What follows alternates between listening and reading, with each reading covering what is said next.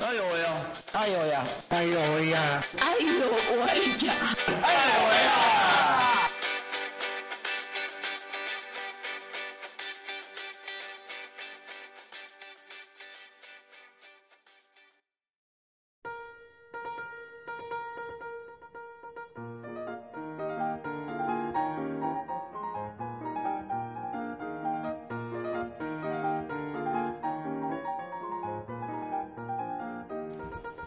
！Hello，大家好，这里是爱有为。每周三下午跟障碍者一起聊聊障碍的大小事。其实我不太适合做这个主持开场，因为长久以来并不是我，所以这个节目的 slogan 实在是念的不是很理想。这一集没有其他的来宾，也没有其他的伙伴。原本我跟乔可有录了一个单集，但是后来我觉得，呃，里面的声音状况并没有很理想，那所以索性就自己再重新录了这样的一集。那至于没有很理想的原因，呃，我觉得可能跟前不久我自己也生了一场病有关。还没有恢复的很完全。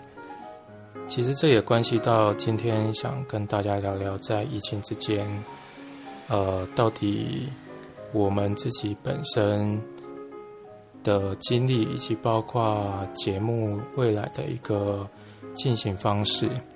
首先，我想说，先从呃节目的进行方式来跟大家聊聊好了。啊，我们。制作节目到现在也将近快有一百集了。那其实这个期间一直呃都有一些不同的想法，想去尝试看看。那我一直以来以为做人物的专访不会是只是我们节目的进行方式之一。那所以也就有了想要做所谓的议题式的讨论这件事情。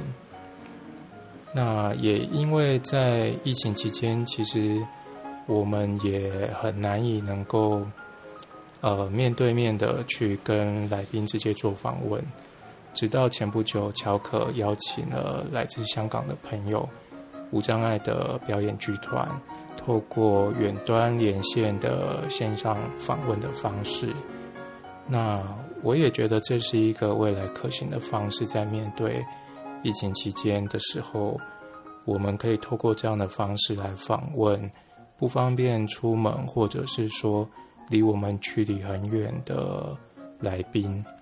那只是说我们在想象着用什么样的软体，让每个人都。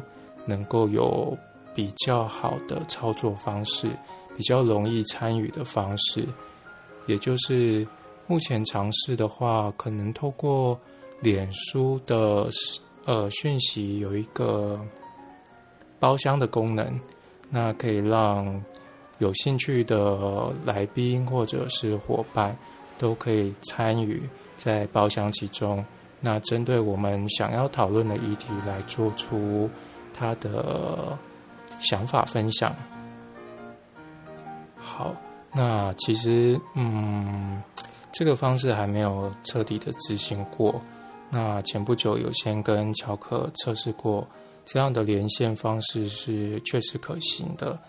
那我们想说，在未来可能也会再度的，呃，邀请家风来尝试这样的一个方式。因为毕竟他也比较善于使用脸书这个软体，所以我想透过讯息包厢的方式，应该对他来讲不会有太大的难度。那不过这一集目前还是单单就是我目前一个人来跟大家聊聊最近发生的一些事情。当然，节目这是一项，最近有收集了一些。可以跟大家一起来分享或者是讨论的议题。呃，我有想象到的是，其实对于肢体障碍者来讲，我们经常使用的电动车头，看似已经成为了一个常态，但是它到底能不能够合法的在路上行驶？我觉得这是一个长久以来被大家所呃暂且不去讨论的一件事情。那似乎法规的呃规定上好像也没有一个。很明确的定义，只是不久也在呃网络上有看到，好像在台北市他们也开始针对电动两轮要挂牌的这样的一个事情。我觉得渐渐的也会延伸到所谓的个人的行动工具嘛，应该是这么讲，因为它也不能够被称作于辅具。辅具的话，必须要有一个。呃，卫福部的核准字号才能够称为辅具，那也就意味着厂商必须要送检送验。所以，其实我觉得在这件事情上，嗯，很想邀请大家来聊聊自己在使用辅具上的一些想法跟看法。那到底这样的一个东西，到底能不能够在公共场合上使用，以及使用上有没有什么？应该要去注意的问题，当然这是其中一个。然后另外一个是前不久我也看到了有一个朋友，诶，他分享了深藏特考里面，呃，历年的一些升障的作文题目。我相信有很多朋友应该都有在准备所谓的升障特考。那我看到这位朋友的分享，非常的有兴趣。就是，呃，对于这些作文题目，总是充满着呃激励人心的那种，呃，开头就是题目的抬头，就是呃，反正很激励人心就对了。那也不免的让人觉得，对于障碍者是不是就是的这么的充满励志？要人向上之类的一些想法。那我自己本身也有考过障碍特考，我也想说有机会可以来跟朋友分享看看彼此一些考试的一些经验。好，那其实这个是节目想去从事的议题走向的方面。那未来也希望我们节目能够呃。来尝试看看，把这样的一个模式来执行看看，其实也是就是因为疫情的关系，让我们有一些不同的做法。那其实这个也回应到我们先前在五月份的最后一次的见面录音的时候，其实那个当下我也会很担心，呃，就是在疫情好像逐渐升温的状况下。其实我也变得不是那么的喜欢出门，在外面，但是似乎好像大家对于疫情的那种严重程度，好像又没有像以往的那么的严重，好像已经也逐渐的在走向解禁的方向。我我的我的看法啦，那但是就是这样很矛盾的一些。呃，想法会让人觉得蛮冲突。当然，我还是倾向在于比较保守的这一边，就是尽可能的还是减少外出，那避免让自己染疫。即便连乔可都会觉得说，怎么我好像有这么大的一个担心。那对于即便要录音，也会选择我们会在户外比较空旷的地方。嗯。对，我觉得我的确是有比较担心这个，因为其实平常我会接触到蛮多学生的，就是在学校工作嘛，那校园内也陆续会听到，呃，好多班级有确诊的状况，那基本上会觉得会很担心自己的工作接触会不会带来一些影响，那我。有时候也会觉得，这好像也是一个无可避免的现况，就是目前到现在，好像不确诊，好像好像变得是一件很难的事情。那直到前不久，我自己也生了一场病，不得已非得要跑医院一趟。原本只是想说要去就近的小医院看诊，因为我觉得这对我来讲大概就只是一个很稀松平常的一个症状。其实只要吃一点药，应该就 OK 就没问题。但是我也没有想到，就是哎，小医院他觉得我的病况好像不是很单纯，那建议我要到大医院的门诊再去看一下。那我也觉得说，嗯，既然都这样，那我还是跑一趟大医院好了。那当时候我人是在一个呃发烧的状态。好，那我也拜托小医院的医生先跟大医院医生联络讲一下。那呃，因为那时候已经是下午了，我怕我赶不上我的呃医生的看诊时间，就是有规定几点之前要报到嘛，哈。那我就想说，我先拜托医生先跟对方讲一下。那也请医生稍微等我，让我可以赶过去。那好不容易，哎，我赶到了医院之后，在呃经历 很多的难关，要进到门诊的诊间的时候，哎，突然护士跟我说：“呃，你在发烧，那我就不方便进来，要请我先到楼下的急诊先去做分科挂号，看要分到哪一科去。”好，那我心想说：“哎，我就。”不是都讲好了吗？为什么来了之后又进不去？那所以我也只好就又回到再回到急诊上。那反而哎，在急诊我也被挡住，我也进不去。他就说你在发烧，你你要去户外的 PCR 检测区那边先做检测等待。呃，好，那我还是遵照护士的讲法，我又到户外去那边等待。在这个等待区，就让我特别觉得特别的觉得不安，因为这里可能都是一些疑似确诊的人。我有看到一些流鼻涕的，有看到一些咳嗽的，然后也有一些小孩正在哭闹着。对，在这个位置真的是让我很坐立不安哦。就是我想尽可能找一个。可以离人群稍微有点距离的地方坐下来，然后这样的等待其实让人觉得有点焦急，因为你不知道等到什么时候。那我也觉得明明就只是一个小小的症状，那怎么会要搞到这这个状态？但是就不管怎样，反正人都到了，那就还是照安排的去等待去做。好，那好不容易等了一段时间之后，哎，我看到护士来跟我询问一些我的状况，那我也就只是回答我并不是因为确诊，那我也没有任何的状况，也没有任何的反应。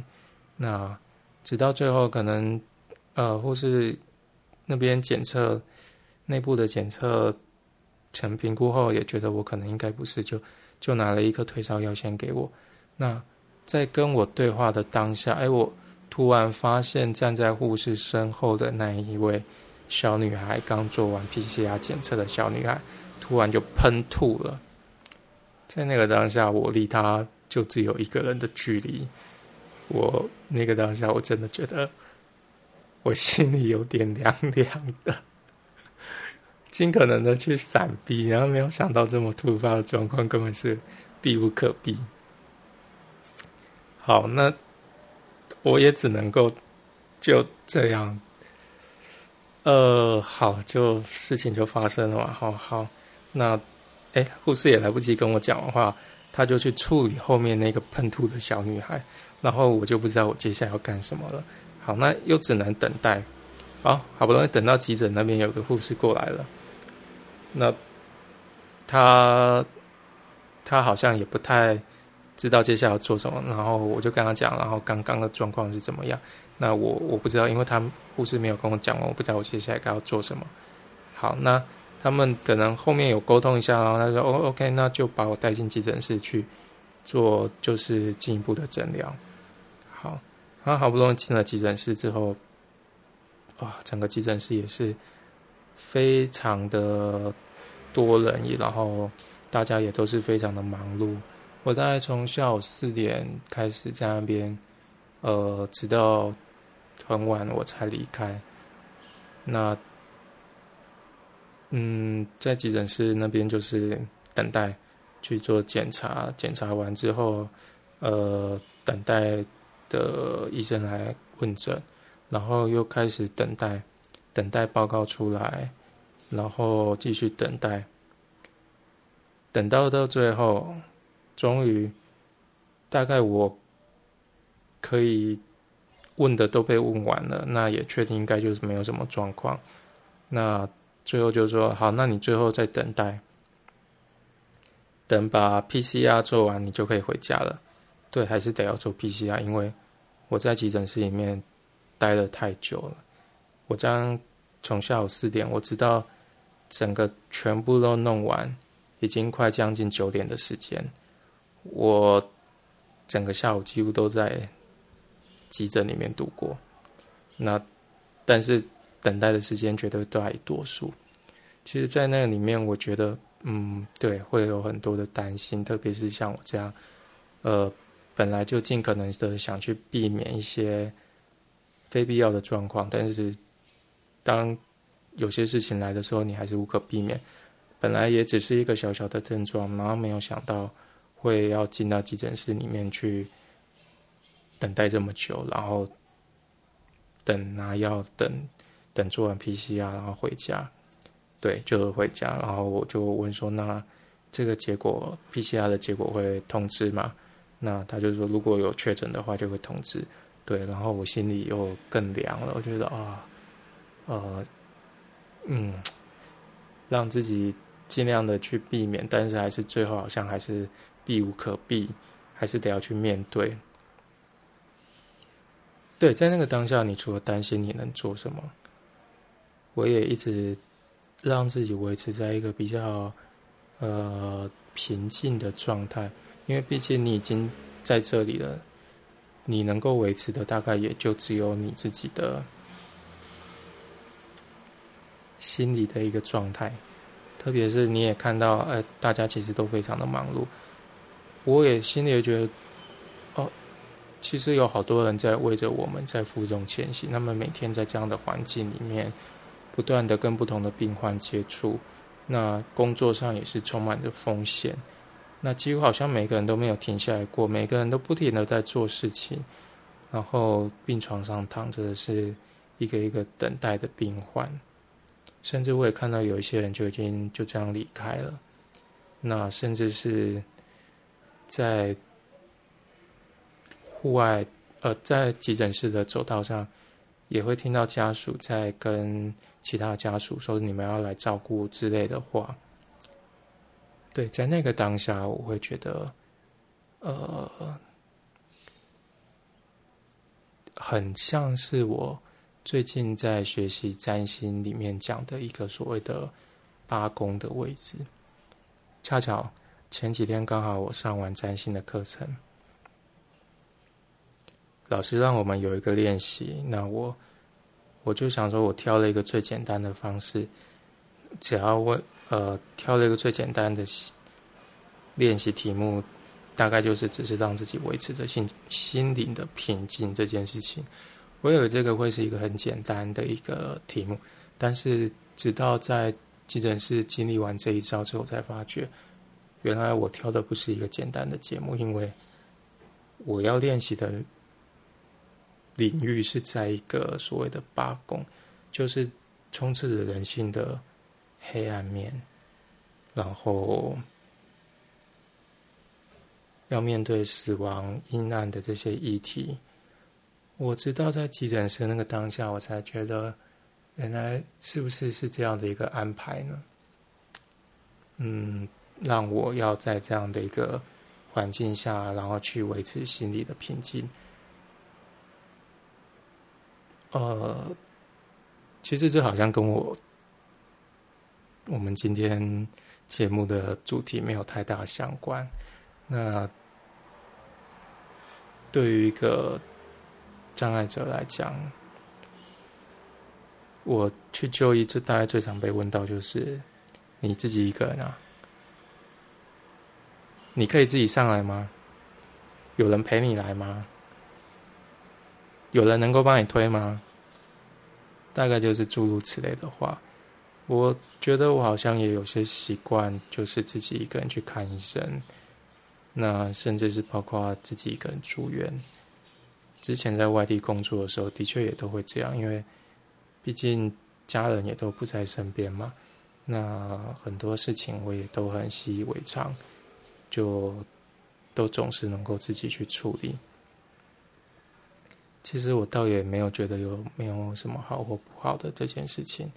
只是对于很多人来讲，可能觉得，特别是对医院的，就会就是想说：“哎，你一个人嘛。”当然，后面有些也有些话啊，就说：“哎，你好厉害！”诸如此类的话。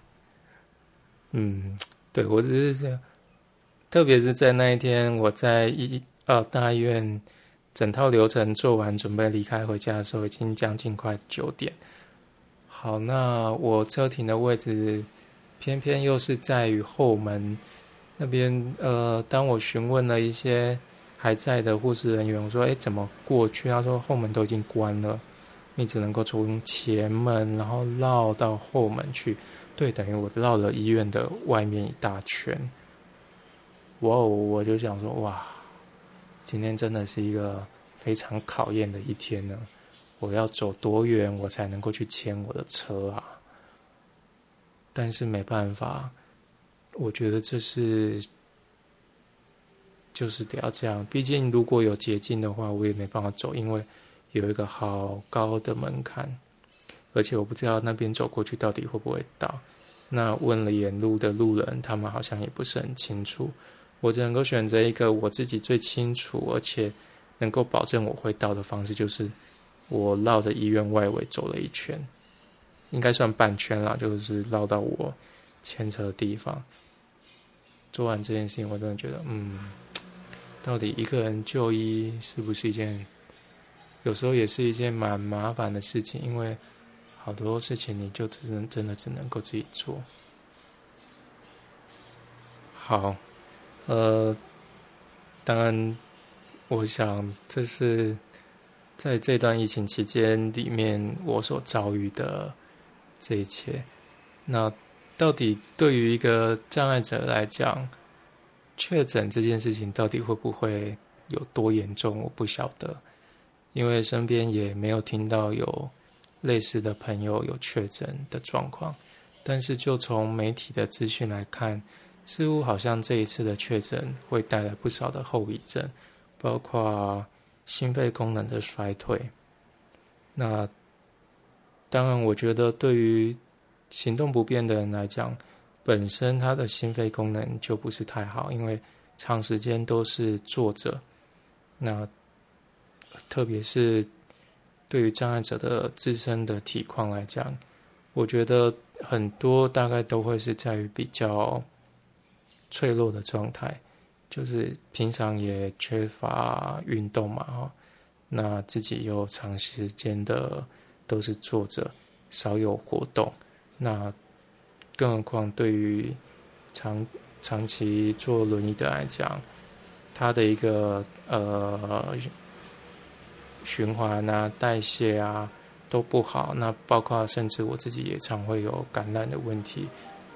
对，我觉得身体的状况好像没有办法让我可以经得起确诊这件事，所以对于疫情来讲，我会自己特别的格外的小心，也会特别的去注意，尽可能的让自己去避免掉这些的状况，因为呃，我不晓得对于一般人来讲，是不是能够去理解，就是一个。对于我们这样子一个障碍者来说，本身就是一个很容易身体不舒服，甚至是包括身体老化的速度、退化的速度都比一般人来的更快，也更早。那当然，坐轮椅之后也会有很多其他的后遗症，相相较我之前也很容易因为感染而引发所谓的蜂窝性组织炎，对。在血液里面，它就是有很多细菌，然后它流到你相对脆弱的地方，然后它就在那个地方就也跟着发炎起来了。我常常如果要去医院，只要一感染打针，就是非得要打上一个礼拜的抗生素。后来当然也找到一些方法，让自己尽可能的去避免了，就是当然就是维持体内的呃免疫力，让免疫力可以比较好一点。那我自己也会去吃一些维他命 C，去呃抗抗发炎，减少体内的发炎程度。至少这个是我目前自己觉得还算是有效的方法。所以我才会觉得，嗯，确诊这件事情真的对我不，我不太确定对其他障碍者而言是如何，但是对于我自己而言，我倒是自己倒是蛮担心的，那所以会尽可能的去避免这件事情。好，那其实基本上大概，呃，最近的状况大概就是这样，那。当然，这一集节目只有我一个人。那我想说，等下一次我们再有机会录音的时候，希望可以来聊聊一些可能跟我刚刚在前半段有讲到的一些议题，甚至是呃，我也想说，如果听众朋友们有什么样子的呃议题想要来跟我们一起讨论的话，我也都。我们也都欢迎，呃，可以发讯息到爱有为，那我们可以找时间来一起讨论、一起分享，甚至是可以邀请更多朋友一起来听听大家不同的一个观点。那甚至是包括像我刚刚讲我自己对疫情的看法。如果说哎，你们也刚好有对疫情的看法，或者是身边刚好有一些认识的朋友可能有呃不小心染疫的状况，那。他目前的现况是不是也可以来跟大家分享一下，让我们也能够得到一些资讯？嗯，好，那今天我们节目就先到这边，那就下里，诶，下次，下一次爱有为见喽，谢谢，拜拜。